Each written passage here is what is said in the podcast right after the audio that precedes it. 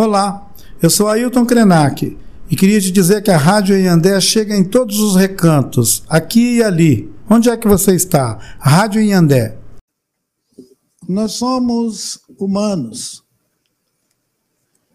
Então, com esse é, status ou com esse estatuto de humanos, nós olhamos todas as outras potências olhamos todos os outros seres existentes como nosso acervo. Um acervo para servir a nossa subjetividade, para atender às nossas expectativas de estarmos vivendo num mundo generoso, repleto de ofertas para nós, os humanos, que já nascemos prontos para consumir. Chegamos no século XXI quase que convencidos de que nosso destino é consumir. A experiência de existir é quase resumida em consumir. Essa quase que renúncia do ser em favor do acesso a tudo, esse ter tudo, ele está ocupando quase que todas as nossas é, existência. No caso das novas gerações, as crianças que nascem, seja no Ocidente ou em qualquer outro possível lugar do planeta, ele nasce como um consumidor ele é contado nas estatísticas, nas projeções, como um consumidor, não como aquela velha ideia que os nossos avós tinham de que alguém podia ser um cidadão. Alguns pensadores já têm é, denunciado, reclamado é, insistentemente de que nós estamos todos sendo, em cada lugar onde nós vivemos, percebidos não mais como cidadão, mas como consumidor. Como consumidor tanto de mercadoria, no sentido material, quanto como consumidor de subjetividades, de ideias, de conceitos. Consumir, consumir, consumir. E esse movimento que é, nos é, empurra nesse sentido, ele talvez seja o que está embalando nessa nossa experiência mais recente a ideia de que a Terra é pouco. A Terra, o estoque da Terra já está entrando em é, nos seus, é, nos seus limites, digamos assim. E é, alguns, algumas, algumas células dessa nossa humanidade, por terem vivido experiências de muito mais é, objetivação da presença dos seus grupamentos, das suas comunidades, dos seus coletivos em diferentes lugares da Terra, aprenderam a lidar com esse sentido de urgência que a oferta de recursos é, representa para nossa continuidade, para nossa reprodução como civilização, como humanidade civilizada, que seria quase que um, um exagero, porque um virou sinônimo do outro. E se essa humanidade que se é, reconfigurou a partir dessa sua fúria consumista em transformar montanhas, rios, florestas e oceanos em mercadoria, tudo pode ser contabilizado, tudo pode ser pesado, medido, quantificado e valorado. Se você mata um rio, nós vamos botar isso numa conta, de repente você vai pagar 2 trilhões, ou um trilhão, ou quem sabe alguns milhões. Se você danar um oceano, vamos ver o cálculo que você vai ser é, obrigado a fazer. E nós já chegamos a um ponto da nossa viagem em que existe uma contabilidade para essa penalidade ou para essa pena de danar uma parte do planeta ser uma conta que só pode ser paga pelas grandes corporações, porque indivíduos não estão mais dentro dessa possibilidade. Inclusive porque individualmente nós não somos capazes de causar um dano tão irreparável quanto o de comer uma montanha, matar um rio ou destruir um ecossistema inteiro. E olha, olha onde nós chegamos. Chegamos ao ponto de nós, essa humanidade que nós pensamos ser, de uh, estabelecer uma relação com a nossa casa comum, onde os danos que nós podemos causar a essa casa comum são irreparáveis. E a única maneira de lidar com a sua restauração seria penalizando o sujeito, autor dessa, desse dano, com uma multa também incalculável. Eu não consigo, é, sinceramente, eu não consigo é, imaginar o que seja 6 trilhões. Se me disserem que isso é o PIB de uma nação, eu até consigo, assim, numa ficção, é, falar, ok, tá bom, é isso, 6 trilhões. Agora, se me disserem que isso é uma multa que vai ser aplicada a uma corporação que derramou petróleo podre nos oceanos, que encheu o fundo dos oceanos de lixo, ou que matou uma montanha, ou um rio, ou uma bacia inteira, ou um ecossistema, eu acho que nós já nos alçamos assim para além das fronteiras, digamos, é, terráqueos, dos terráqueos, dos terranos. Essa plataforma é, pesada, digamos assim, densa, que eu é, fui inspirado com a presença de vocês a convocar para a gente avançar mais um, uns, uns estágios, ela é a plataforma que eu tive que me pôr sobre ela para aceitar o convite para falar de uma, um assunto hackeando Marte. Bom,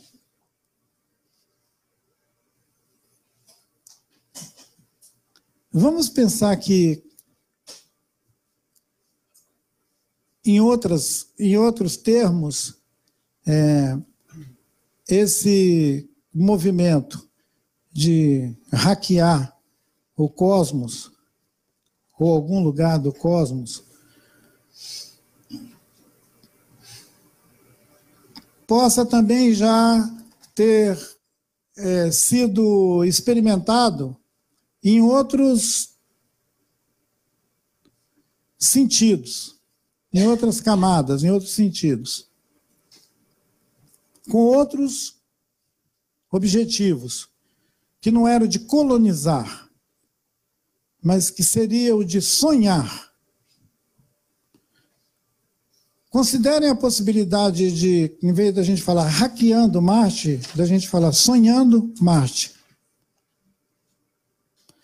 Porque quando a gente invoca a ideia de hackear alguma coisa, nós estamos aplicando um sentido de materialidade, um sentido de é, potência, a nossa potência de intervir naquilo que já denuncia a má intenção da viagem.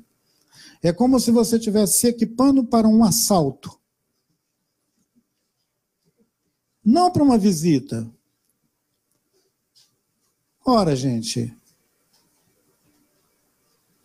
se nós já fizemos o que fizemos aqui no planeta Terra, esse que o astronauta lá de cima do céu olhou e, e, e gritou admirado para os seus colegas: Gente, é, o planeta é azul, a Terra é azul.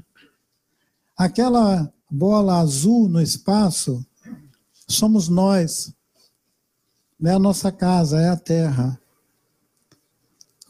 Em que outras visões, em que outros sonhos um planeta foi visto, foi percebido com tanta beleza, com tanta poesia? Para mim, evocar a imagem do nosso planeta no espaço, uma nave azul, que alguém pode olhar e falar: nossa, olha como que ela é bonita, é a declaração mais é, potente no sentido é, de uma possível humanidade, de alguém que se é, sente parte dessa constelação de povos, culturas, que numa abstração a gente chama de humanidade, porque quando a gente chama de humanidade, nós estamos querendo considerar que todo mundo está no mesmo gradiente, que todo mundo está sacando a mesma coisa, que todo mundo tem a mesma fome, ou que todo mundo tem a mesma é, presença em todos os lugares dessa nossa casa comum, que é o planeta Terra. Algumas, algumas das culturas, alguns dos povos que contemporâneos nossos, porque sobraram de algumas experiências é, de assentamentos em diferentes continentes que resultaram nisso que nós somos hoje, uma espécie de rearranjo de visões, culturas e diferentes é, presenças no planeta, as circunnavegações, quando saíram os holandeses, os franceses, os ingleses e os portugueses e tal, e suas nau, naus, eh, caçando outras terras aqui mesmo, colonizando continentes, colonizando lugares, encontraram povos com narrativas, com histórias antiquíssimas sobre os primeiros humanos. Quando os primeiros humanos estavam sonhando a Terra. Quando os primeiros humanos estavam sonhando essa Terra, ainda muito distante da visão que nós compartilhamos quase que arbitrariamente hoje, de que ela é uma humanidade, que nós constituímos essa humanidade, que tem esse circuito é, completo de povos se percebendo num planeta. Eu falo que é uma uma constatação quase que arbitrária, porque com certeza, em alguns lugares da Terra, tem gente que não acha isso. Que não acha que existe uma humanidade que fechou circuito e também que não acredita que esse organismo vivo da Terra está em colapso. Que sabem que esse organismo vivo da Terra, que alguns estudos chamam de Gaia, é inteligente, tem humor, é sensível e interage com a gente. Nós somos, em algum sentido, microorganismo desse grande organismo que é a Terra. Só que somos microorganismos com uma incrível capacidade de perturbação. a gente perturba esse organismo inteligente e sensível de Gaia com a nossa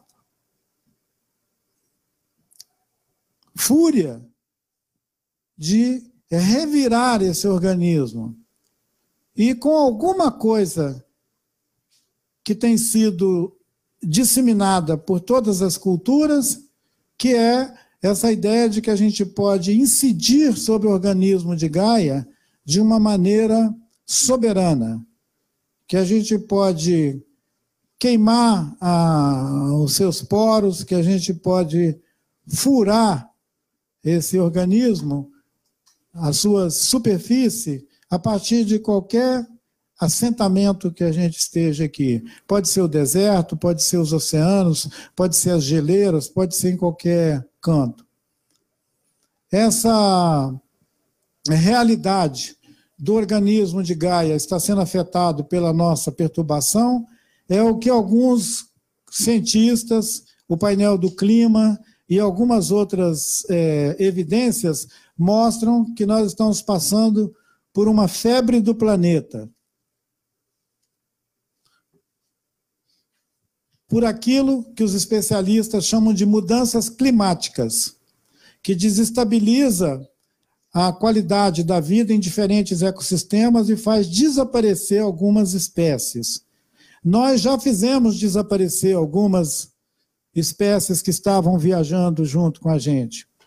Nós fizemos desaparecer ou intencionalmente ou por pura é, omissão e omissão e ignorância sobre os lugares que nós pisamos na terra.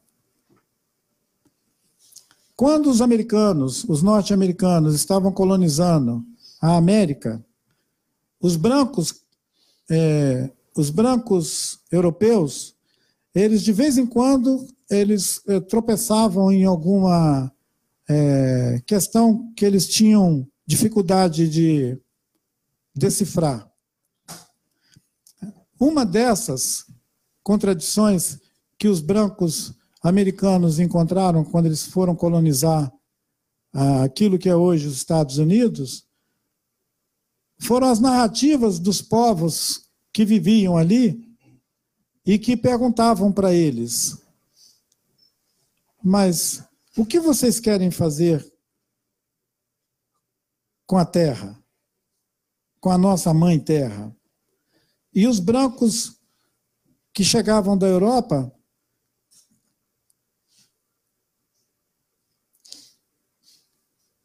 famintos por coisas, matavam os búfalos, caçavam as espécies mais acessíveis, devoravam tudo e começaram a devorar as florestas e tudo, e os campos, até que eles chegaram em alguns limites, em alguns territórios, onde o povo que vivia ali, com essa clara visão de que a Terra é um organismo vivo, parava na frente daqueles brancos e dizia para eles: pisa com cuidado no chão, pisa suavemente na terra Não, nós não podemos vender a terra para você. A terra não tem como vender. Nós somos é como micróbios. Nós não podemos olhar a terra dessa perspectiva, hackeando a terra, comendo a terra, repartindo a terra, esquadrinhando a terra. A Terra é um organismo vivo, ela é nossa mãe. Um, um homem que verbalizou isso e que o discurso dele virou uma carta que inspirou o movimento ambientalista nos anos 50, 60, quando estava nascendo o movimento, digamos, de contestação dessa ordem imposta, ele tinha o nome de Seattle. Ele era um chefe indígena e essa cidade dos Estados Unidos, que tem o nome de Seattle, homenageia ele. O chefe Seattle disse para um general americano que estava chefiando uma expedição de invasão de território deles, do povo é, Onondaga, disse para eles: Você veio aqui em nome do chefe de Washington e está dizendo que vai tomar essa terra. Você está dizendo que vai comprar essa terra. Olha, é, nós não acreditamos que a gente possa vender a terra para você, porque você um dia vai ser enterrado num buraco aqui na terra. Como que você se arroga a comprar uma coisa que é maior do que você? Esse pensamento, ele deve ser aquilo que o Boaventura Souza Santos chama de pensamento abissal. Para o branco, é um pensamento abissal. Tem uma linha que separa esse pensamento de uma maneira tão abissal quanto aquela que nos separa desse lugar que nós estamos hackeando aqui agora, Marte. Outros povos, outras culturas, outras visões de mundo percebem esse planeta que nós vivemos de uma maneira muito distinta daquela ideia de um lugar surrado e exaurido que nós vamos largar para trás em busca de mais uma paragem para a gente também exaurir. Eu preferia a ideia de sonhando outros lugares, ao invés de hackeando, porque na experiência de sonhar, nós podemos é, nós podemos visitar. Nós, nós podemos visitar outras paragens.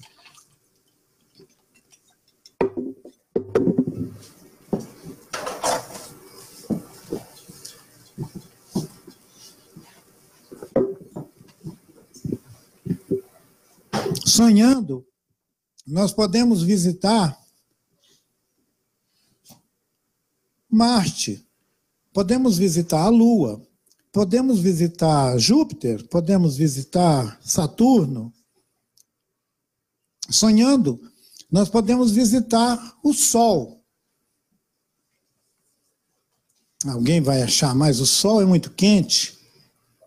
Vamos visitar lugares menos arriscados, lugares menos perigosos.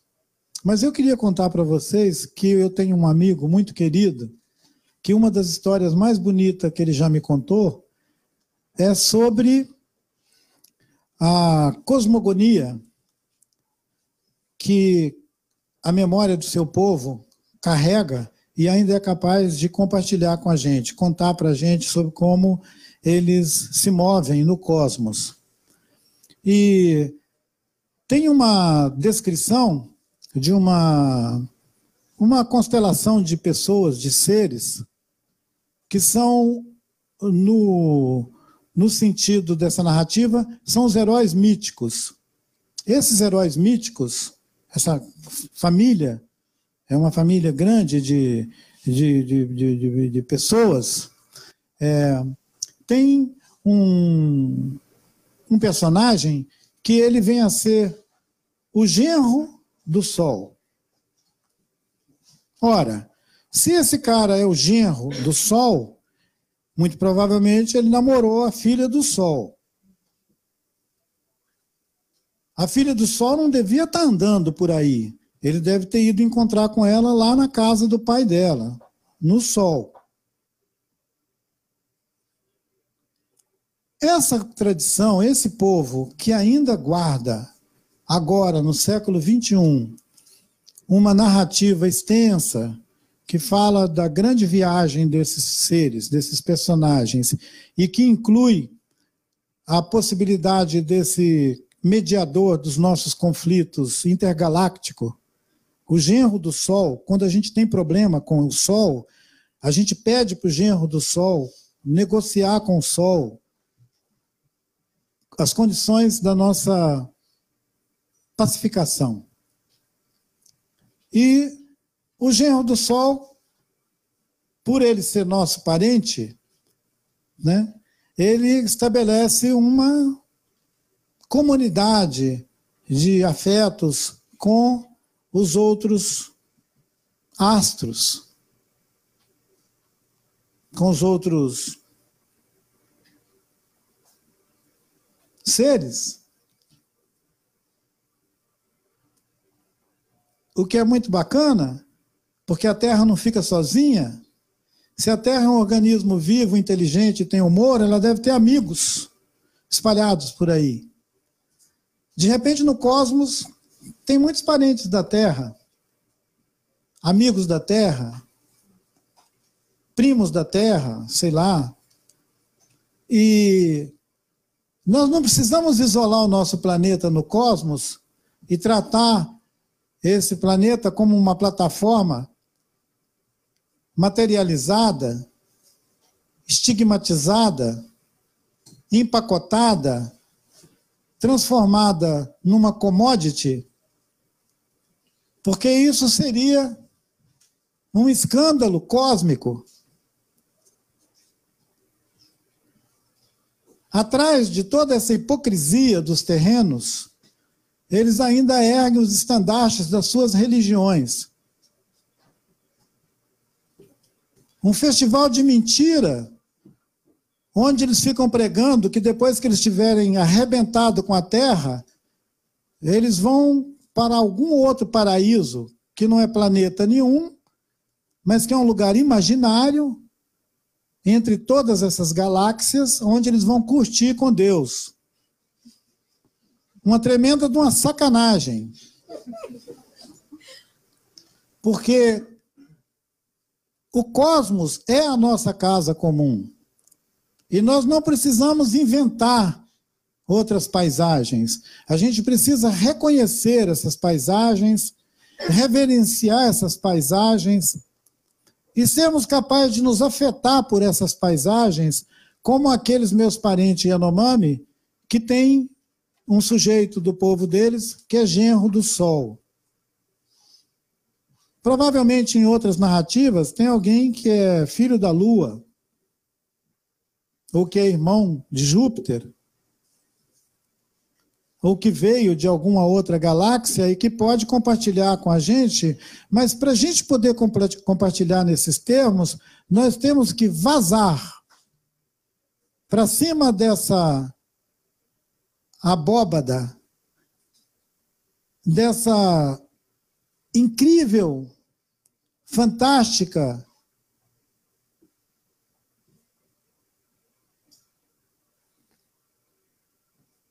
camada de mentiras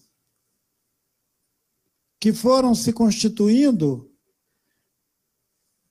até o ponto de nós, aqui dentro dessa biosfera, começarmos a achar que a gente dá conta de tudo,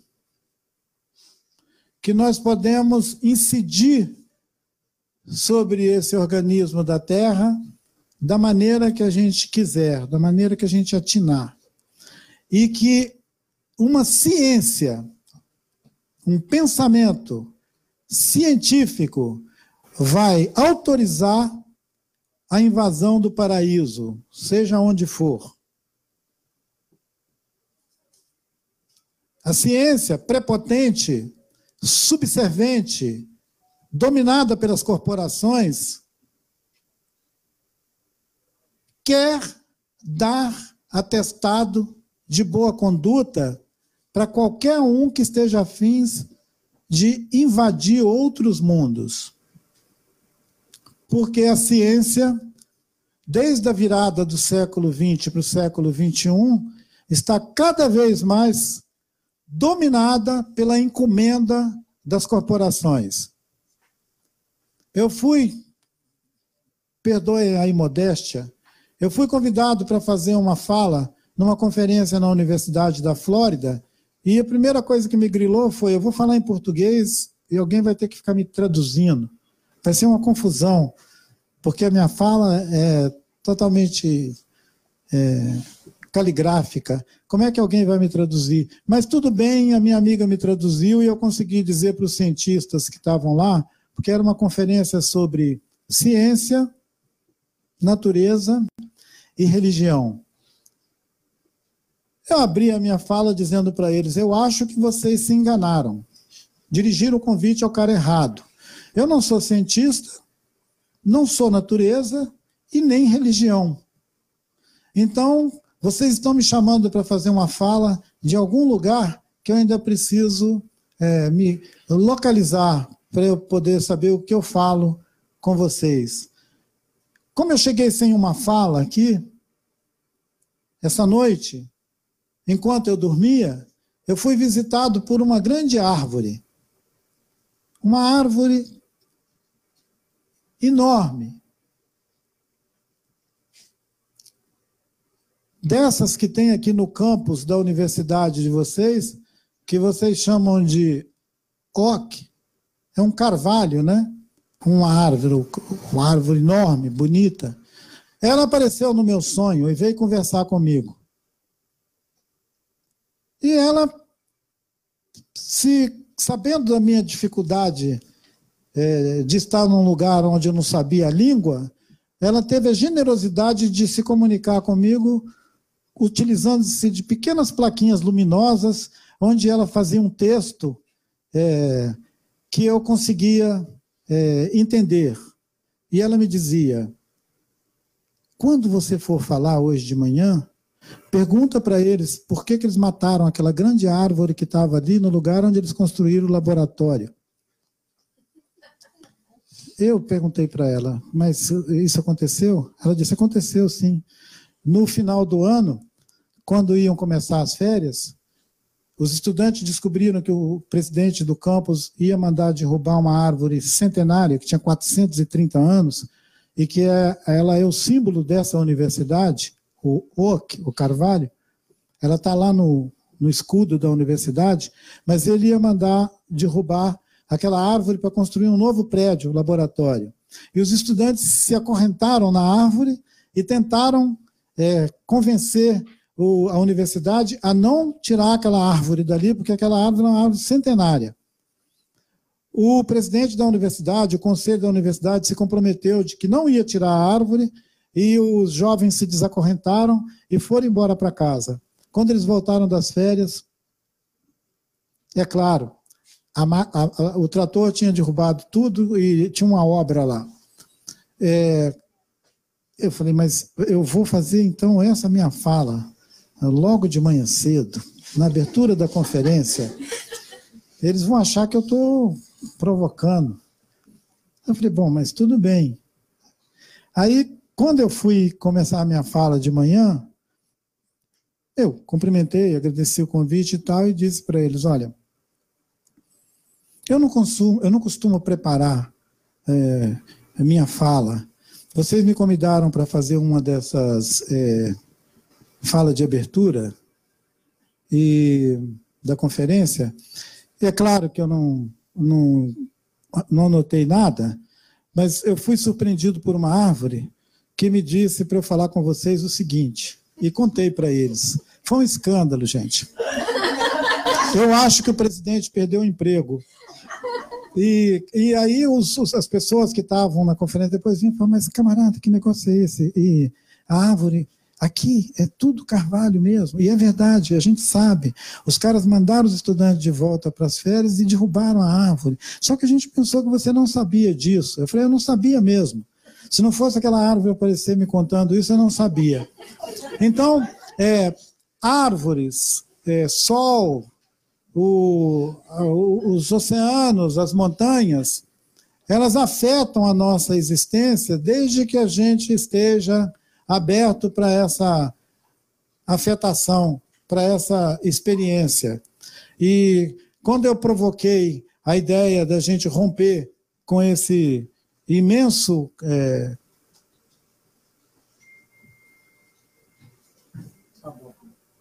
essa abóbada que nos recobre, eu estava dizendo que nessa atmosfera que nós compartilhamos, nós aceitamos a ideia de que a ciência é objetiva, de que a ciência ela consegue fazer tudo aquilo que as pessoas achavam que a religião fazia até o século XIV, XV, por aí, e é, como se a gente não pudesse contestar nenhuma verdade científica. Né? Contestar uma verdade científica seria mais ou menos como é, no seis, seis, oito séculos atrás pedir para ir para uma fogueira. E, mas o que é muito curioso é que os caras que inauguraram a verdade científica, alguns deles foram para a fogueira. Eles foram para a fogueira exatamente porque eles estavam falando uma outra verdade, que não era essa que veio a ser a verdade científica. Então, uma das provocações que eu não podia deixar de semear nas suas cabeças é: desconfiem da verdade científica. Considerem a possibilidade de continuar fazendo seus, sua ciência até descobrir o que é que tem atrás daquela afirmação. Da afirmação, por exemplo, de que a gente já exauriu a Terra e que agora precisamos ir para outro lugar. Isso pode ser uma tremenda de uma trapaça, né? e não uma realidade é, possível de se confirmar cientificamente. E outra é, comunicação que eu acho que deveria se seguir a essa ideia de que esse organismo vivo ele, ele tem a imensa capacidade de nos prover tudo que a gente precisa no sentido de podermos é, nos realizar como esses seres complexos que nós somos, mas que a gente tem que superar as nossas é,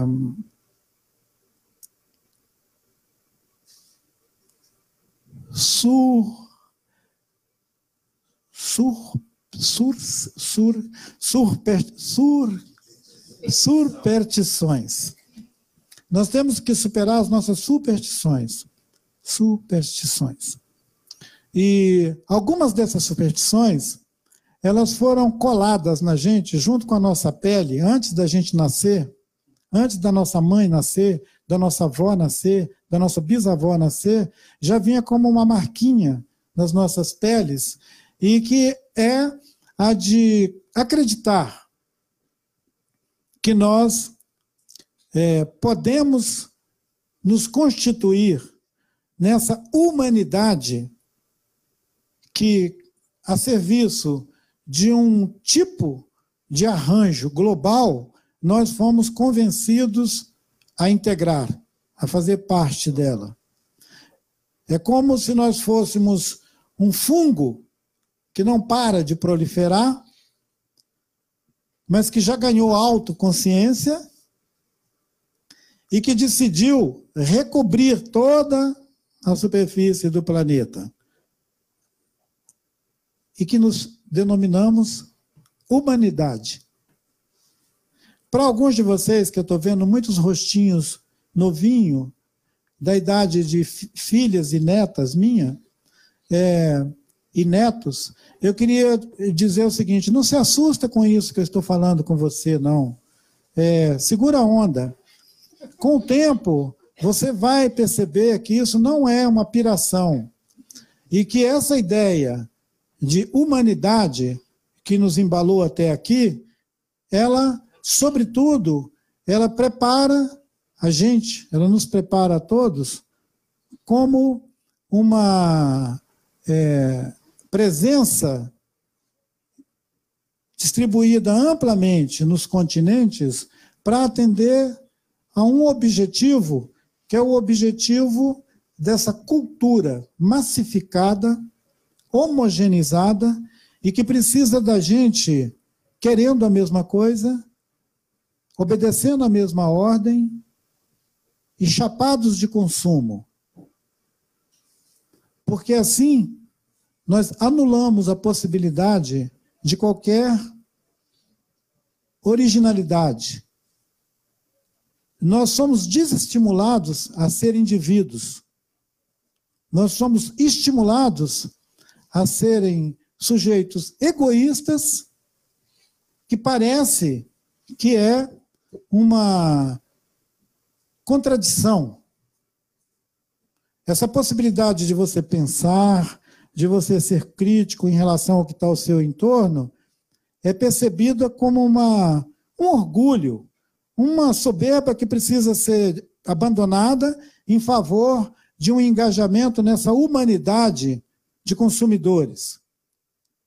Consumidores de marca, consumidores de ideia, consumidores de subjetividades, inclusive. Porque quando nós tivermos é, chapados de consumir mercadoria, os nossos programadores já vão dizer que a gente não precisa se preocupar, que a gente não precisa nem sair cada um do seu casulo, que pode ficar quietinho lá, só consumindo subjetividade.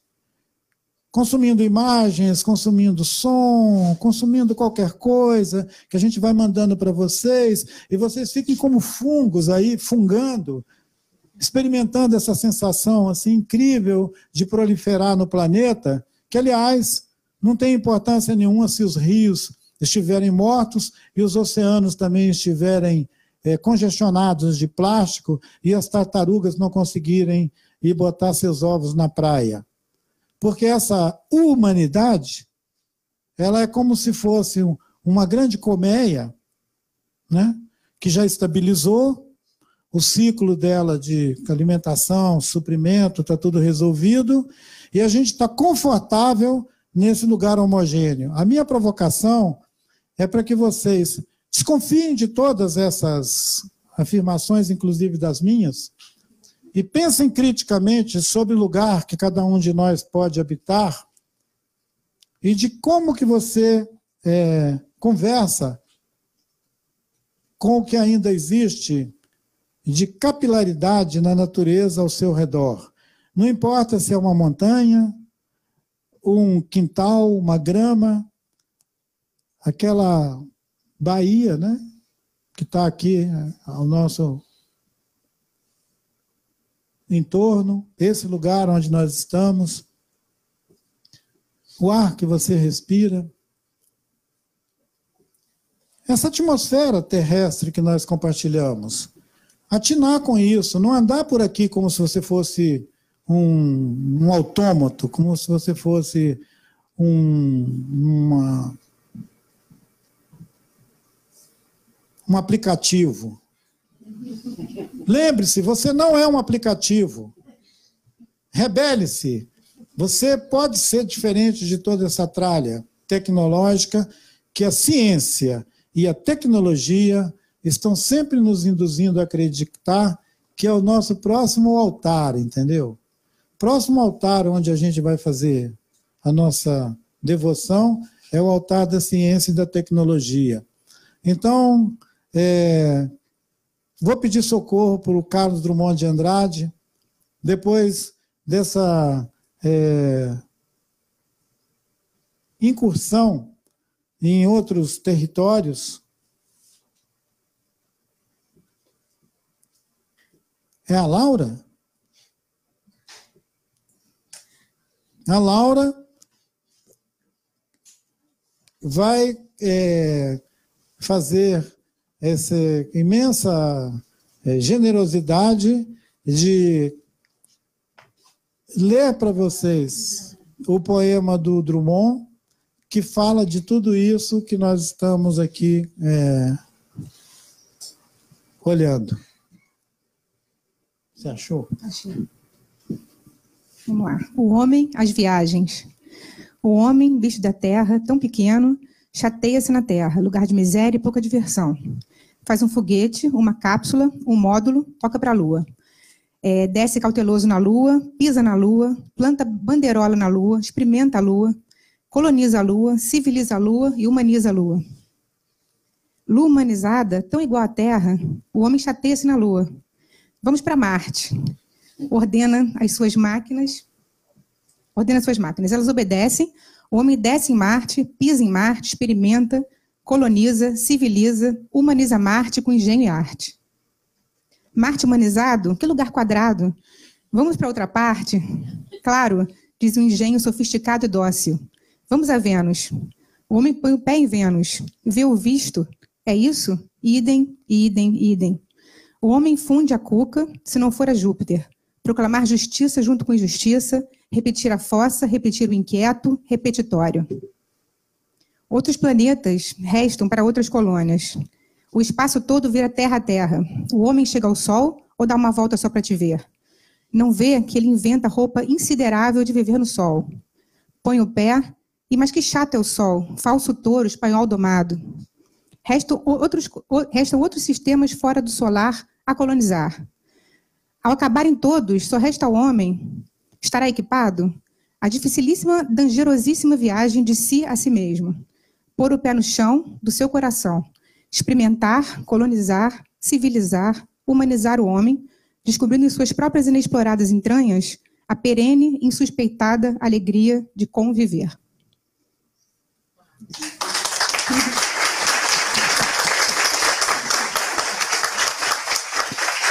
Obrigado.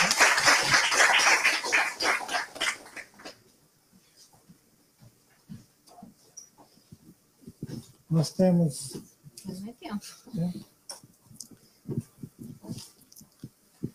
Bem, quando eu disse para vocês que eu só aceitei é, esse desafio de estar é, tocando nesse assunto com vocês, guiado pelo poeta Carlos Drummond de Andrade, é porque eu queria reverenciar esse espírito luminoso que viveu entre nós e que já faz, falava isso há 30, 40 anos atrás.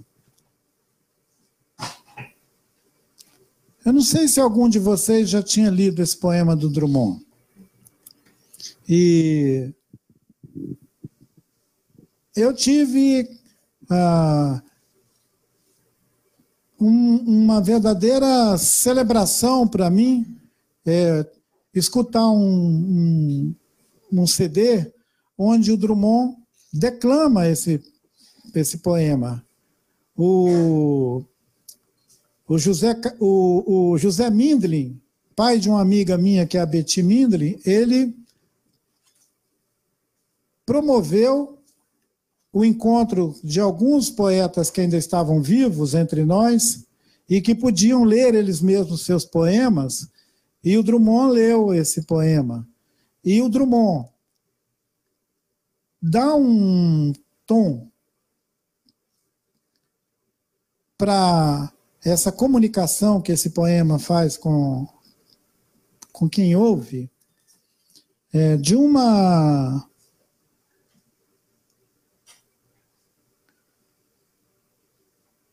de uma potência, de um lugar tão é, singular que esse poeta habita, que parece que ele não está mais presente. É como se a gente pudesse ouvir só a fala dele, evocando esse, essas imagens do poema, mas que não tem uma pessoa ali falando. E o que ele estava, para mim, mostrando para a gente é como ele já tinha visto o desvio que nós, as gerações seguintes a dele, tínhamos aceitado como é, caminho. Como, que, como tínhamos aceitado aquela plaquinha sinalizando vá por ali, e a gente tinha entrado pelo cano, não cânone, pelo cano da modernidade. Quando o Brasil decidiu que ia ser moderno,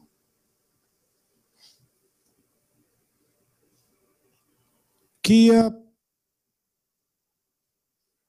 vestir a sua roupa de astronauta moderno e que ia entronizar esse sujeito moderno como uma negação da sua própria história e da sua formação para ser uma imitação bem semelhante daquela empresa colonizadora que nos imprimiu a todos uma ideia de que nós temos que seguir uma cartilha globalizante, global, que a gente tem que ter uma infraestrutura, um aparato tecnológico e que temos que pagar os royalties mesmo para o clube civilizado. Eu acho muito pouca imaginação de um povo tão plural e totalmente multitudo, pluritudo, aceitar pagar para um clube com esse tipo de oferta que o clube globalizante está espalhando por aí. É pouco. É muita subservência. As nossas universidades, instituições de pesquisa, centros de pesquisas, nossos laboratórios, não tem que ficar reproduzindo essa bula. Tem que ir além disso, tem que ter coragem de invenção. Mesmo que do ponto de vista social a gente esteja tão limitado, que pelo menos as nossas subjetividades sejam capazes de implodir essa pirâmide burra que quer pairar sobre a nossa cabeça, fingindo que é um disco voador. Ela é de pedra, é burra e é dura, não é uma nave. Porque se vocês tiverem a experiência da nave, a nave que pode ir a outras galáxias, que pode te levar para outras viagens no cosmos, você vai perceber que você não precisa transformar uma montanha em lata, em ferro, nesse aparato todo subordinado que a ciência e a tecnologia acha que é o fim da bossa e que na verdade é uma redundância. Tem outras naves, gente.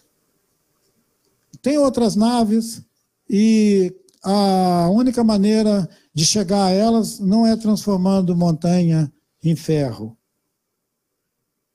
Não é esfacelando a, a, a, a, face do planeta, aviltando a face do planeta. Eu acho que foi o Mikhail Gorbachev que falou que a Terra é a nossa canoa. Canoa, nave, voa, viaja, o espaço, os oceanos. E outros poetas, outros pensadores, outros é, sonhadores também convocam a nossa imaginação para além do repertório da ciência, que põe a gente na disposição de questionar as coisas que apresentam para a gente, dizendo que é uma constatação tal da ciência. Inclusive porque, como nós vivemos num tempo de especulação global, é, difundir uma verdade. Com carimbo de ciência não é muito difícil. E as verdades com carimbo de ciência estão espalhadas por aí justificando é, verdadeiros é, genocídios. E são verdades, carregadas de carimbo da ciência. Mas não tem coisa mais parecida do, com, com uma mentira do que essas verdades carregadas de carimbo é, da ciência. Uma curiosidade. Uma vez eu fui visitar uma base de monitoramento satélite das florestas tropicais. E esse lugar, é, quando você entrava, era uma coisa da NASA. Quando você entrava, você recebia um, um desses recebia um desses identificação assim, é um desses crachá que naquele tempo já tinha essa coisa de fazer o reconhecimento é, eu passei, circulei, fui lá, tinha um cara que estava monitorando a floresta amazônica, mostrou para mim e tal, perguntou se eu queria uma imagem de satélite. Batemos um papo, eu esqueci de devolver o troço e vim embora. Sobre verdades científicas. Depois que eu estava um dia lá em casa, lá abri, olhei e falei, estava escrito assim, esse negócio não pode entrar, sair, tarará, tal, tal, tal. Quer dizer, não podia entrar nem sair lá com aquilo. Então, é, moleza falsificar uma verdade científica. Então, é, é só, uma, é só por acaso, né, gente? Eu fiz, eu fui a cobaia desse negócio. Mas podia ter sido outra coisa, podia ter sido outro cara. Então, assim, verdades científicas. É... Além do Drummond, me animou também a a possibilidade do nosso encontro, ter lido uma, um conjunto de, de, de crônicas que tinha, ou que tem, o título instigante de Crônicas Marcianas. É, se vocês é, ainda não leram, mas se tiver oportunidade, é, leiam é, essas crônicas marcianas, que elas ilustram bem é, algumas dessas visões que eu é, compartilhei com vocês. Porque fala exatamente de algumas expedições partidas daqui da Terra com o objetivo de colonizar Marte. As três ou quatro primeiras é, missões, o pessoal daqui que dispara a, a expedição não tem nem notícia de onde ela foi. Mas lá pela sétima, oitava expedição começa a acontecer alguma coisa que eu não vou contar para vocês, porque é um trailer, então vocês podem ler. É, Crônicas Marcianas. E quem aqui já leu? Quem lembra? É, vocês lembram? O, o, o, Neto lembra do, do, do, do nome do autor? Esse camarada é um bom escritor. E o, o, o texto dele é bom pra caramba. E é claro que quando eu peguei o, o, a primeira crônica, eu estava doido para saber se o marciano era verde, se ele tinha zoião, né? Todos aqueles estereótipos que, o, que nós fomos chapados com aquelas besteiras. Né? O Spielberg também, com seus ET. Então, nós somos é, facilmente envolvidos com uma campanha de difamação de qualquer ser que viva no cosmos.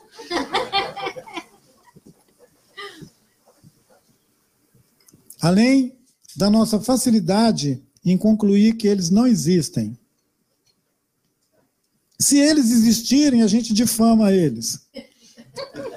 Mas a priori eles não existem. Nós somos os únicos caras inteligentes do cosmos. O cosmos é muito pequeno, não cabe muito mais gente além de nós. E com uma inteligência estupenda dessa, a gente ia entupir o cosmos.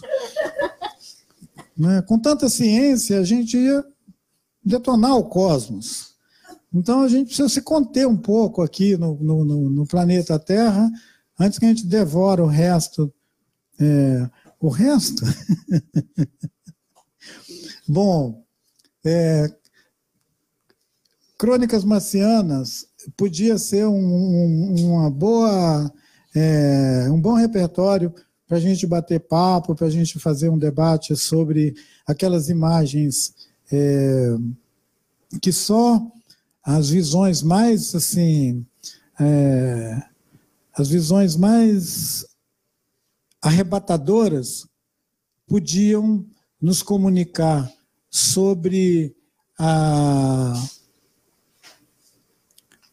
transfiguração dos humanos para poder estar em outro planeta. Moral da história: não adianta construir aparatos com os materiais que a gente tem aqui na Terra para querer, para pensar em é, fazer visitas em outros planetas. Nós não vamos é, resolver isso chamando um estilista muito legal, nem da NASA, nem de lugar nenhum. Nós vamos ter que fazer aquela viagem que o Drummond convoca primeiro, para depois a gente ver que materiais a gente pode se utilizar para uma eventual visita a outros, outras paragens em outras dimensões. Vocês me ouviram com tanta atenção que eu vou até acreditar que eu falei coisas assim muito, muito, muito interessantes para vocês. Muito obrigado a vocês pelo convite e pela audiência, tá?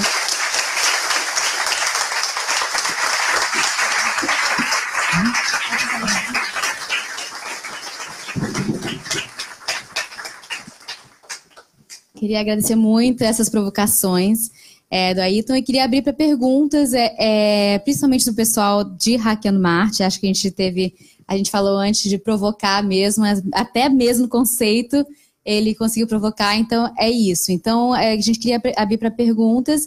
A, alguém da equipe Marinal, alguém vai pegar o microfone para passar para vocês.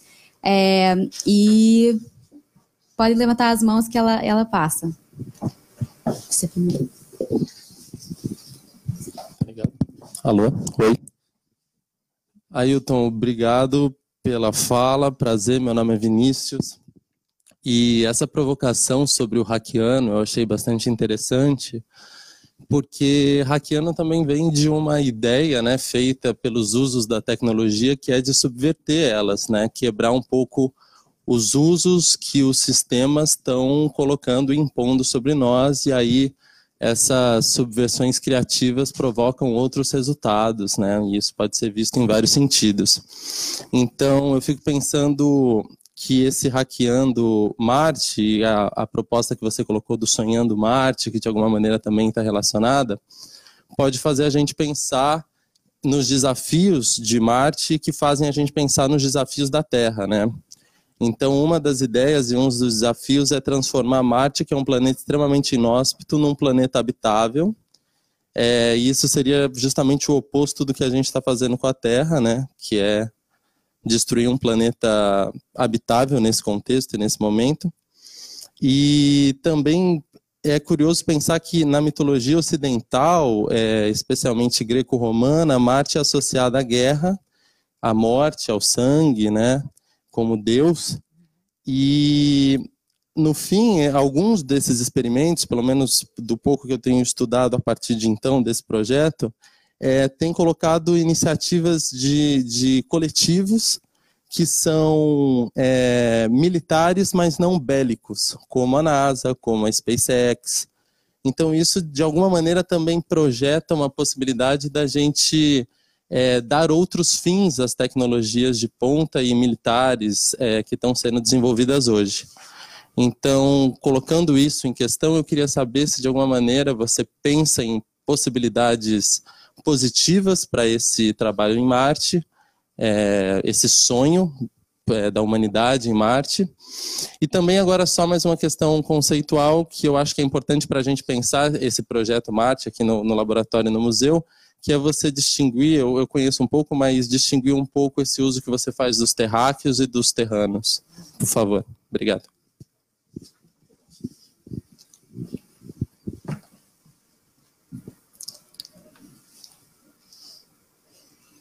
É, pensar essa experiência como uma oportunidade de pôr a Terra lá em Marte e nós aqui, é, considerando como um laboratório.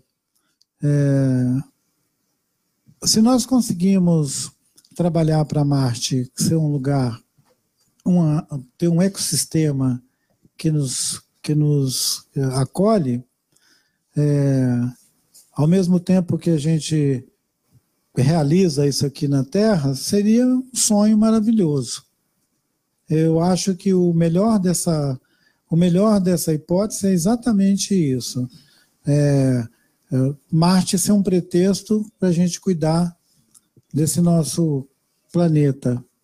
E me lembra de uma experiência que, depois da, da Rio 92, alguns institutos, alguns, algumas é, universidades e pesquisadores realizaram, que era de reproduzir a, a biosfera da Terra, né, de reproduzir um ambiente como o da Terra, onde pudesse é, experimentos que pudessem mostrar para nós como a Terra se comporta, como esse organismo se comporta. O que, que nós podemos fazer dentro desse, desse, dessa grande biosfera, né? Você lembra disso? Não, Teve notícia? Lá, nos, lá na Califórnia, as universidades de lá chegaram a montar um grande, um, um grande domo, onde eles procuraram é, ver se eles conseguiam reproduzir as condições de vida que a Terra se proporcionou quando formaram as florestas. Eu acho que um dos temas mais de interesse deles era saber como que se formaram as, as florestas tropicais, né? esse clima, o ambiente que possibilitou na Terra a formação das florestas. Nas florestas dos rios, a produção de água doce, né? esses processos. E agora, num, num, num, num, termo que eu acho que é menos experimental e mais propositivo sobre Marte e a Terra, eu acredito que tem sim um, uma, tem uma importante eh, área que toca ao nosso interesse de aprender sobre a Terra hackeando Marte. Se essa é, a, se essa é uma das, das linhas de, é, de força do, do, do projeto, eu acho que tem todo sentido. E sobre os terranos e os terráqueos, é, é, uma, é uma distinção entre aqueles que consomem esse organismo como uma plataforma para isso mesmo, para ser consumido, e aqueles que se identificam com esse organismo como parte dele. Os terranos se identificam como parte desse organismo querem atuar nesse organismo como regeneradores de Gaia. Os terráqueos, há muito tempo, se convenceram de que eles podem dispor dessa imensa plataforma para fazer o que eles quiserem aqui, e inclusive se projetarem daqui para outros, outras paisagens, que seria, de certa maneira, a plataforma de hackear Marte. Você podia hackear Marte de uma plataforma terráquea, mas você não ia fazer isso de uma plataforma terrana, porque os terranos iam se insurgir contra uma ideia dessa, reivindicando um sentido de identidade com o organismo da Terra, de compartilhar uma identidade com o organismo da Terra, né?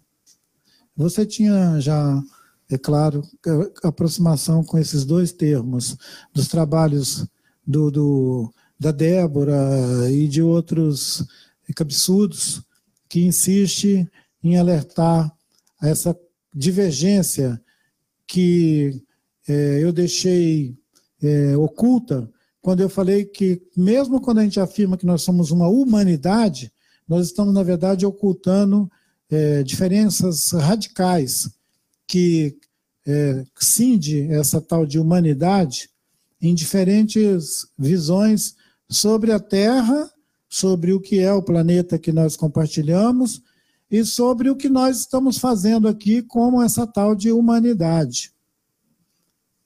E a gente não pode dar de comum, entendimento comum, de que nós estamos indo, indo para a mesma tubulação. Alguns de nós falam, não, não quero ir nessa não, estou em outra.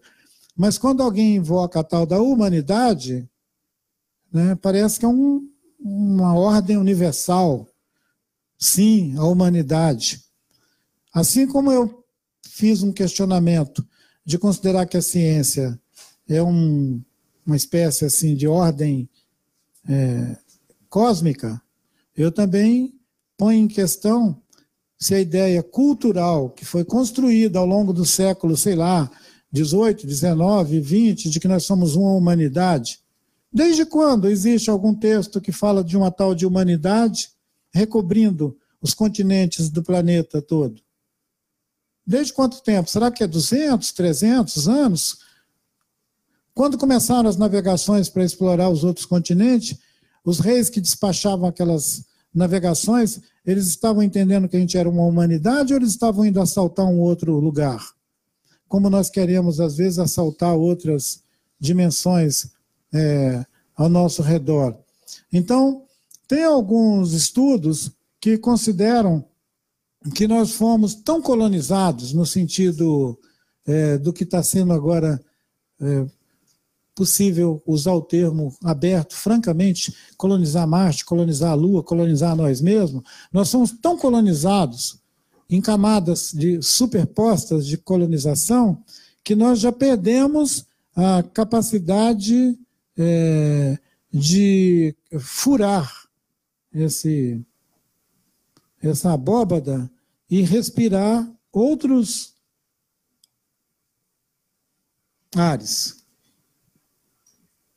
É como se o pensamento ocidental tivesse abrangido tudo e a gente tivesse já chapado dessa atmosfera e não somos capazes de fazer uma crítica, por exemplo, acerca de todos os valores que foram os fundamentos dessa tal de humanidade e que nos estão causando um dano enorme, inclusive doença psicológica, principalmente, que é, nem as clínicas mais corajosas da psiquiatria conseguem dar conta, que é o estado de piração ampla, geral e restrita. Então, é, os laboratórios é, acham mal barato porque eles vão poder vender muito remédio, droga pra caramba. E, por outro lado, uma patrulha e uma correção estúpida que quer discriminar, por exemplo, se um grupo de pessoas se reúne ali na praia para fazer uma pagelança e beber ayahuasca ali. Isso não pode. Você pode comer comprimido dos laboratórios, mas você não pode sair por aí comendo cogumelo, bebendo ayahuasca e soprando rapé. Isso é tudo muito perigoso. Agora você pode comer, você pode comer essas coisas que os laboratórios vendem para você, você ficar nervoso, ficar calmo, ficar bonito, ficar alegre, ficar não sei o quê, ter frio, calor. Então, é, é, é, tem uma lista de coisas que você pode fazer quando você embarca nessa nave, tá bom? As outras todas não pode. Então, é uma viagem cheia de restrições. A última eu recebi em sonho um aviso que é para não sentar perto da porta.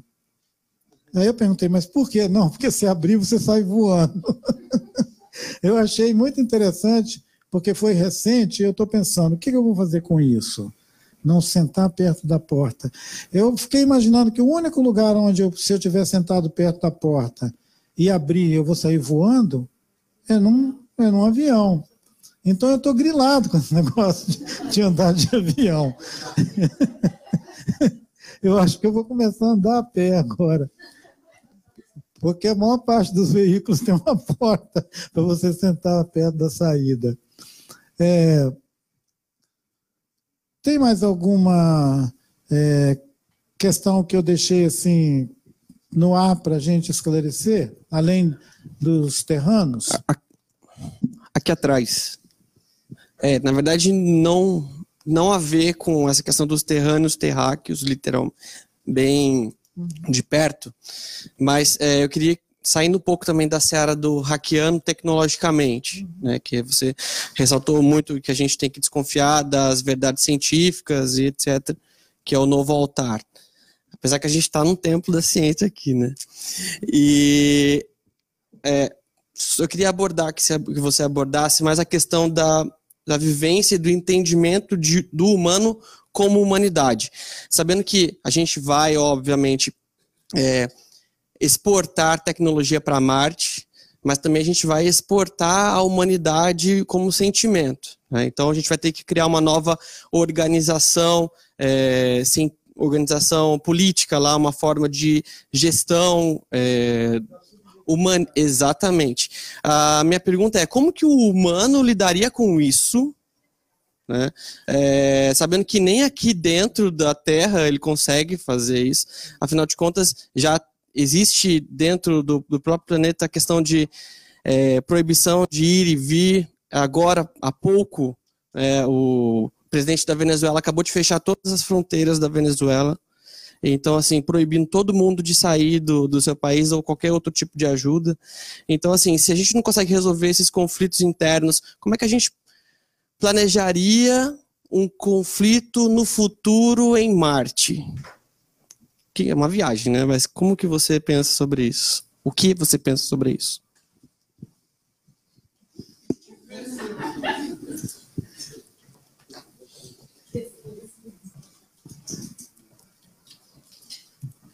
Bom, eu estou me lembrando, durante a formulação dessa sua questão que é mesmo é, para além da, da apreciação de se nós temos ou não um aparato para hackear Marte, seria antes disso pensar se nós estamos equipados como humanidade, como gente, para estar em algum outro lugar, que seria essa coisa da gestão da subjetividade.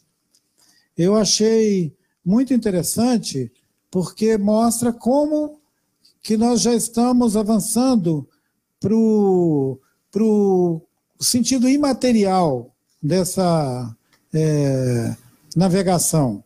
Né? Como, que, como estamos já nos prevenindo acerca de, é, de questões é, que toca a, a nossa subjetividade e é um campo que tem sido cuidadosamente é, esmiuçado por algumas pessoas que, desde o final dos anos 70, 80, é, começaram a pôr em questão a ideia de sociedades que nós constituímos e sociedades no sentido de é, comunidades políticas, comunidades é, engajadas em um ou outro projeto político. Por exemplo, aqueles do século XX que chegaram a dividir o mundo com um muro, é, onde você tinha o leste europeu e você tinha o, o lado de cá do muro, e onde você tinha é, pelo menos é, resíduos de uma experiência socialista, de uma experiência política, de organização é, do Estado, aquela coisa toda, né, o socialismo, o comunismo. Eu vou usar livremente alguns desses é, termos, mas depois a gente pode arrochar eles, se vocês quiserem. Então, enquanto de um lado você tinha comunismo, socialismo, do outro lado você é, avançava com o tal do mercado, o capitalismo. Quase que cindiu o planeta, uma banda era comunista, socialista e outros istas, e outros apelidos pejorativos. Aí do lado de cá você tinha o mercado, o capitalismo, essa coisa é, é, glamourosa essa coisa onde vale tudo, né? Parece aquela, aquela negócio, é Mai Tai que chama? Mai Tai, é, é, é, o, mas o de, o de rua, aquele que pode tudo. É. Hã? MMA. É, uma espécie de MMA. O Ocidente liberou o MMA. Você pode dar soco, chute, porrada. Então, desse lado aqui é essa coisa progressiva, né?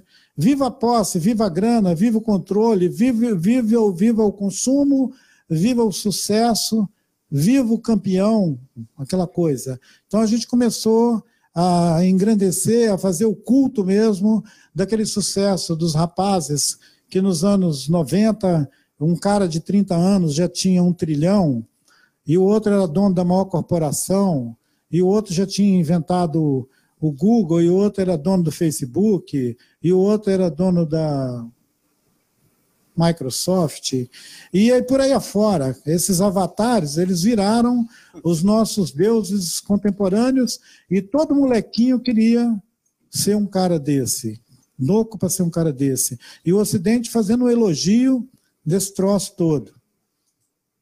Enquanto que aquele lado sombrio e triste do mundo, socialista, comunista, coitados, estavam para lá, para lá de Marrakech, estavam na China, em algum canto da Índia, em algum remoto lugar do leste europeu, que a gente tinha que estender a eles também, pelo menos, umas duas lojas de shopping.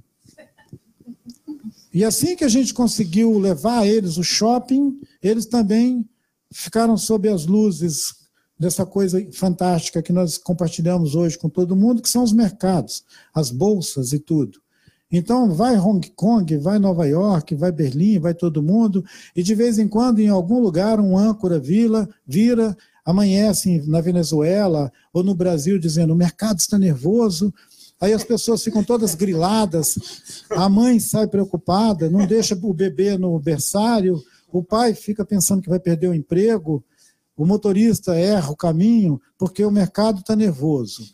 Aí o cara repete aquilo duas, três vezes: o mercado está nervoso.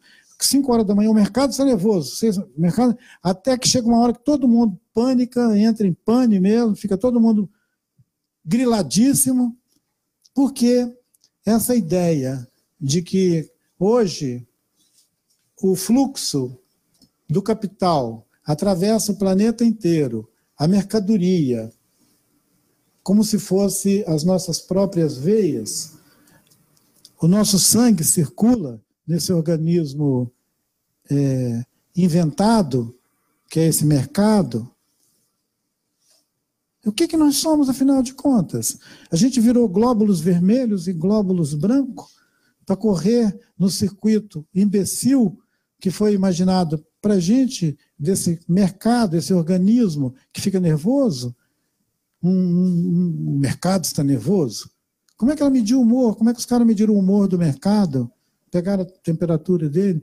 Então, esse besterol todo que nos alimenta e forja o ambiente social em que nós vivemos, ele precisa ser questionado para a gente estar capaz de expressar uma subjetividade que não seja uma armadilha contra nós mesmos. Do jeito que nós nos encontramos, para qualquer lugar que a gente for, a gente só vai levar conflito e confusão. Se a gente for para Marte, nós vamos aprontar uma confusão marciana. Então, assim, meu, minha sugestão é que esperem, se resolvam primeiro, depois vão para Marte. O que eventualmente pode demorar aí mais um milênio. Mas qual é o problema? Ninguém está com pressa. Então, vamos fazer isso com vamos fazer isso com calma. Porque senão nós vamos entrar naquela pilha que o mercado está nervoso. Eu já fiz duas piadas sobre isso. E as duas ocasiões foram extremas. Eu não podia é, evitar de fazer essa provocação sobre a quase é, quase, quase o sentido de pessoa, de personalidade, de humani, humanização, de humanidade que é projetado que é projetado a essas coisas inventadas que a gente acaba acreditando. Isso é, isso é tão insistentemente pregado que a gente acaba acreditando, acreditando é realmente tal, a terra já deu, vamos embora para outro lugar, o mercado está nervoso. Todo esse festival de besteira é, que fica por aqui e por ali. Tem mais um, um, um dos nossos queridos aqui que levantou a mão e não perguntou ainda. Ailton, você tem até que horas mesmo para ficar aqui? Olha, pelo que me disseram, podia ser até às 11h35. Mas como é horário de verão, a gente vai ter que é, diminuir uma hora, não é isso? Hã? É. é. Porque é horário de verão, né? É. é inventado também horário de verão. O tempo é um. Ailton, é, eu sou um cético de plantão desde que eu nasci. E eu achei ótimo tudo aquilo que você falou. E claro que discordo de algumas coisas e concordo com outras. Uh, e o que me fascina mais, na verdade, são as coisas que eu discordo. E eu gostaria de entender um pouco mais até. Eu tinha um monte de coisa para perguntar, mas eu vou ficar ser bem específico com relação a Marte. Você acha que nós, uh, Homo sapiens sapiens, com, sei lá, 120 mil, 130 mil, alguém me corrija se eu estiver errado, que começamos como caçadores-coletores lá atrás, será que a gente ainda não repete esse DNA de caçador-coletor que saiu da África ainda quando era um continente todo tudo junto e fomos explorando e caçando e coletando e fomos é, passando de continente em continente, e aí depois a gente começou a estabelecer essas culturas individuais em determinados pontos, e aí depois nós começamos a avançar, começamos a criar sociedades maiores, e essas sociedades maiores entraram em contato com essas outras sociedades que estavam isoladas. Você acha que esse nosso espírito de caçador-coletor ainda existe e que nós queremos ir para Marte por causa disso? E a outra pergunta é: você, como ambientalista, acha que nós é, precisamos nos preparar para alguma eventualidade cósmica, como um meteoro, um cometa, quer dizer, na verdade, um meteoro, ou uh, como, os, como muitos falam, que nós vivemos agora um período de. Uh, um período interglacial, né? Que a Terra, a Terra na verdade, ela é gelada, ela não é do jeito que ela é hoje, né? Você acha que a gente não está botando todos os nossos ovos na cestinha da Terra? Você acha que de repente a gente não pode botar uma sementinha e como a Terra fosse um grande organismo vivo, como se fosse Gaia, será que o ser humano não podia ser o órgão reprodutor da Gaia e levar esse esse óvulo da humanidade para Marte e se proteger um pouquinho em Marte para depois voltar, quando a Terra voltar a esquentar de novo? Tem um monte de perguntas, mas eu vou ficar só com essas duas.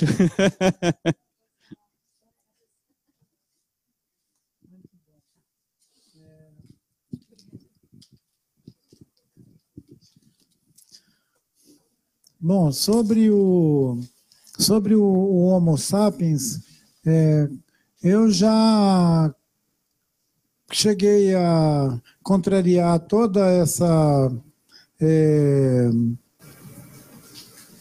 esse movimento é, evolu a evolução, digamos, né, toda essa evolução é, com a ideia de que, na verdade, nós somos uma bactéria gigante, inteligente, uma bactéria esperta pra caramba e que nos atribuímos um, uma relevância, uma importância, pelo simples fato de que a gente consegue silenciar todas as outras vozes. E o homem sapiens, ele conseguiu até aqui é, cumprir o seu, digamos, roteiro, seu roteiro com alguns desastres no meio do caminho, mas ele se levanta e continua a sua insaciável é, busca é, por razão para estar tá aqui. Mas é uma bactéria. E com essa coisa de ser uma bactéria, ele está recobrindo o planeta, pensando nos fungos, pensando nesses outros organismos, ele está cobrindo, recobrindo todas as outras, as outras ecologias, todos os outros subsistemas, sobre as, os micro, microcosmos, né? É, que esse organismo é, grande, que é a Terra, é, fomenta, alimenta, né, mantém, nós proliferamos muito e estamos subjugando as outras formas de vida do planeta. Mas nós criamos muitos mitos incríveis, tipo o céu, a salvação, o paraíso, a condenação. Então, tem alguns que ficam morrendo de medo de ir para o inferno, mas tem outros que estão loucos para ir para o céu. Então, tem essa divergência enorme, assim, de onde é que estamos indo, para onde vamos. Mas você pode ter certeza que é ínfima a quantidade de humanos que estão pensando em levar qualquer coisa daqui da Terra para outro lugar. Exatamente pela profunda é, e radical desigualdade que nós somos capazes de é, produzir. Nós, a, a, a, a nossa maior produção não é de adrenalina, a nossa maior produção é de desigualdade. Esse caçador-coletor, ele acelera para produzir desigualdade, ele não acelera para caçar mais, nem para nada, é para ele acelera para produzir desigualdade. E essa desigualdade ela é tão aberrante, ela é tão gritante, que menos de 90% de toda a população do planeta atina com essas coisas que nós estamos falando aqui, acerca da finitude, dos limites do planeta, do estado do planeta. Quer dizer, o relatório do clima ele é para 10% da população do planeta. Os outros 90% não estão nem aí para clima, para nada. Quanto mais quente, melhor. Né? Alguns vão dizer.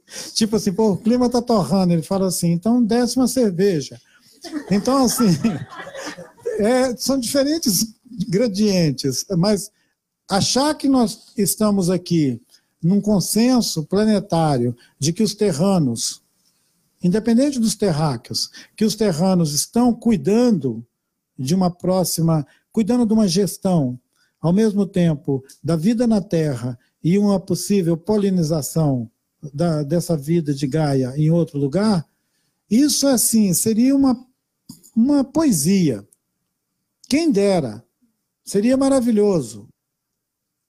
E seria, na verdade, nos aproximar da visão messiânica que sustentou a cultura do Ocidente até agora.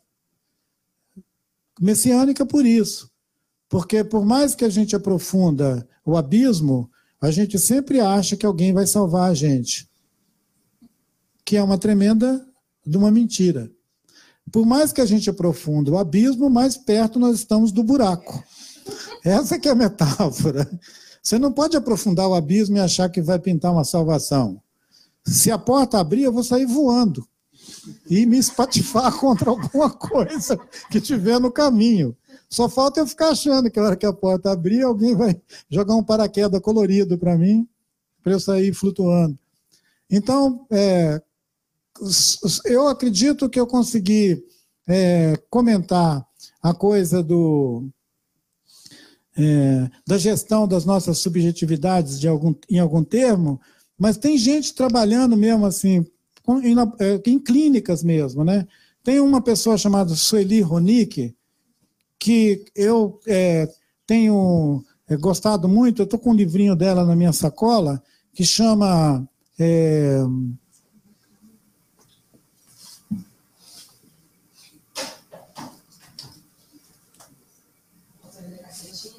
Insurreições, insurreições, como é que é mesmo? Insurreições, insurreições, está em algum lugar por aí. Hã? É, a, ela, ela, ela põe a questão no seguinte termo: como nós fomos, ao longo dos últimos séculos, é, plasmados por diferentes camadas de mensagens que só afirmam a ré, ré, ré, ré, ré colonização dos nossos seres, das nossas mentes, mesmo que a gente tenha um projeto amplo, social, que mobiliza todo mundo, não vai ser por aí que nós vamos atravessar o, o dilema. Esse dilema ele vai ter que ser é, atravessado individualmente, cada um de nós. É, é, quase, é, é quase uma sessão de psicanálise. O negócio é o seguinte: você vem cá, senta ali, vamos, resolve aí esse negócio. Não fica querendo espalhar para todo lado, não. Então é isso. É, Contenha-se. O que, que, é isso, esse ego seu se espalhando pela parede toda, derramando pelo chão, escorregando pelo bueiro? Então a questão é o seguinte: é, nós temos que resolver, cada um de nós, o que, que nós estamos fazendo com aquela é, partícula do fungo primordial da ameba que nós somos, o que, que a gente está fazendo com ela? Se a gente está derramando ela por aí, invadindo tudo, não tem jeito. Quando vier a chuva, meu chapa, vai entupir o bueiro, vai invadir os córregos, vai arregaçar tudo, o mar vai ficar todo sujo. Então é isso, é uma coisa de é uma, é uma coisa de fluir e ao mesmo tempo conter, que deve ser um, um paradoxo, né? Como, como, como nós vamos fluir, ser e ao mesmo tempo é, não derramar tanta fúria, tanta carência, tanta ganância, tanta é, violência ao nosso redor, né? Gestão da subjetividade não é uma coisa que você põe no programa, é, no plano de saúde. Né? Você não compra junto com o seguro.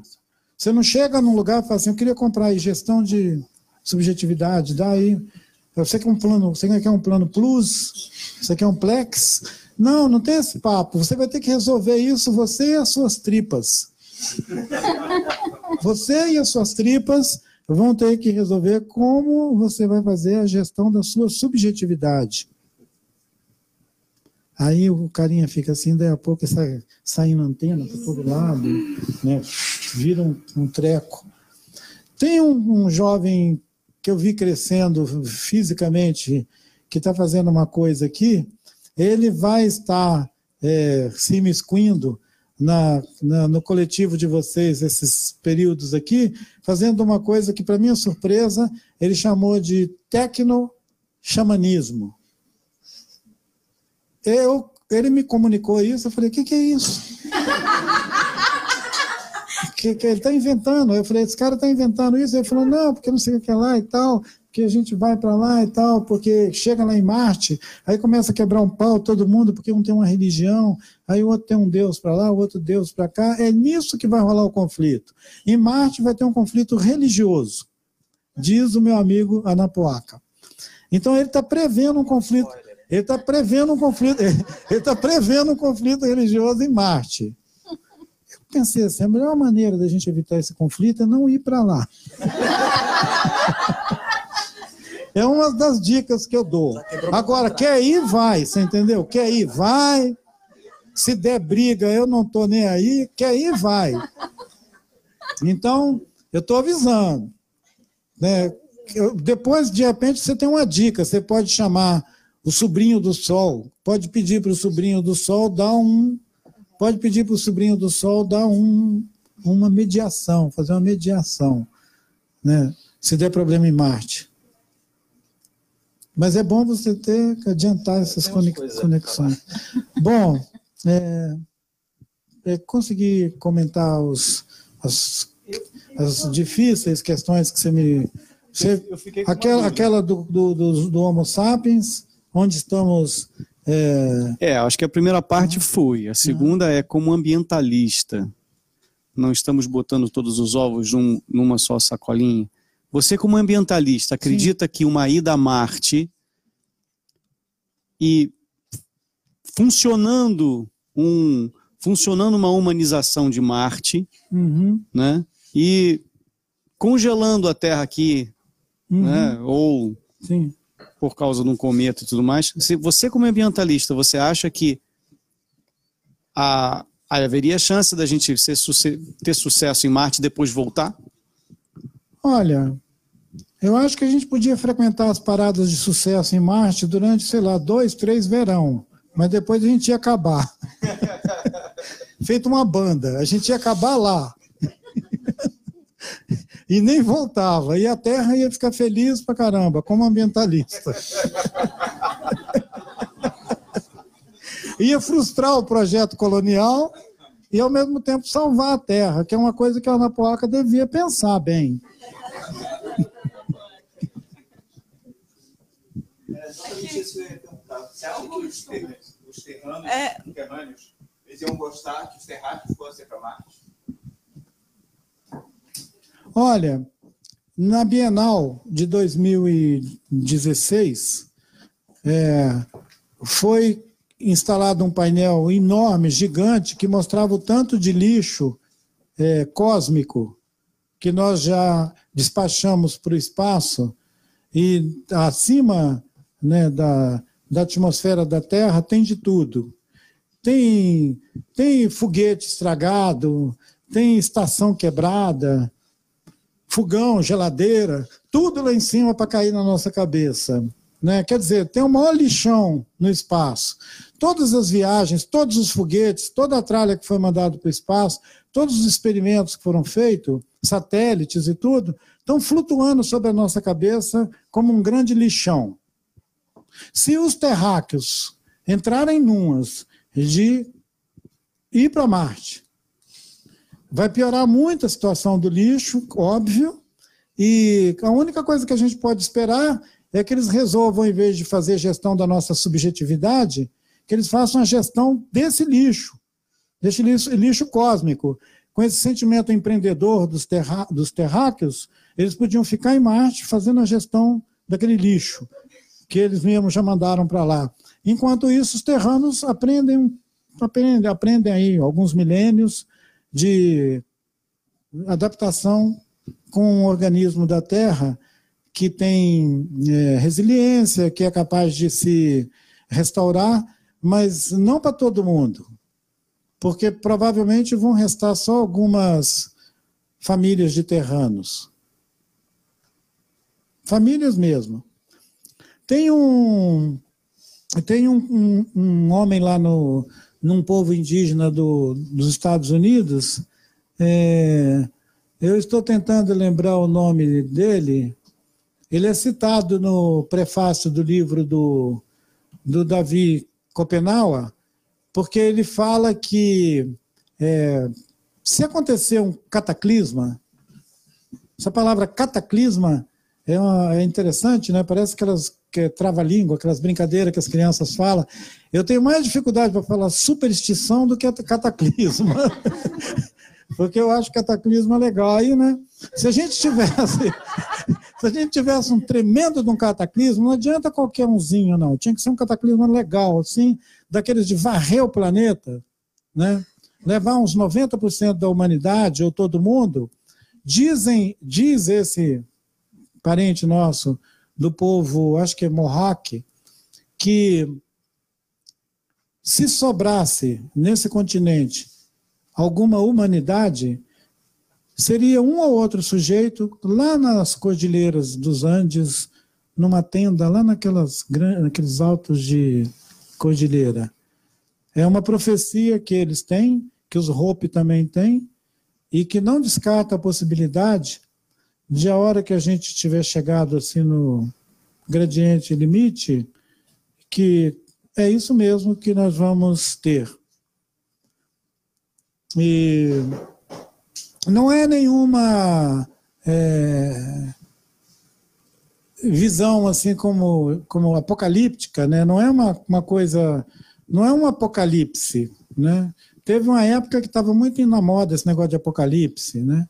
2012 e tal, e o mundo acabando, o amanhã de não sei o que, ontem é amanhã, umas, umas histórias dessas. Agora o nosso é. Como é que é mesmo amanhã? Né? Atividade amanhã? Não, amanhã. O laboratório? Laboratório, laboratório de atividades do amanhã. Então, é, o laboratório de atividades do amanhã, ele é ele tangencia essa é, emergência que a década, primeira década do século e um pouco mais próximo da gente, é, deixou parado no ar. A gente pode estar sendo mobilizado por uma nova mitologia, que é a mitologia do fim do mundo. Eu acredito que vão acontecer muitas oficinas, laboratórios e experiências como essa que nós estamos tendo aqui, e é provável que estejam acontecendo já em muitos outros lugares do mundo, onde é, jovens cientistas, pensadores, artistas são convocados a responder a essa incômoda questão que uma, uma mitologia presente do século XXI está é, atingindo a nossa subjetividade, fazendo a gente se incomodar com isso. Igual aquela história do menininho que fala assim: tem um monstro debaixo da minha cama, um dragão. Aí você vai lá, olha debaixo da cama, tira o dragão de lá, abre a janela, joga fora, pronto. Já botei o dragão para fora, tudo bem? Aí ele, ah, agora sim, aí ele dorme. Então, alguns dessa encarnação aqui não vão dormir, vão ficar grilados com o dragão, achando que ele está debaixo da cama, que tem que ir lá tirar ele de lá debaixo da cama, a mãe dele tira, ele fala que está lá, a mãe dele, o pai dele tira, ele fala que está lá. Então, isso é a mitologia é, que nós temos para o começo do século XXI, gente. É a urgência do fim do mundo.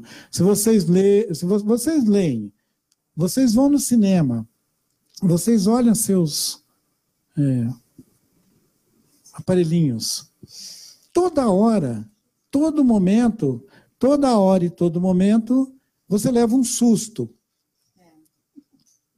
Porque o barato é te assustar. Tem que te assustar.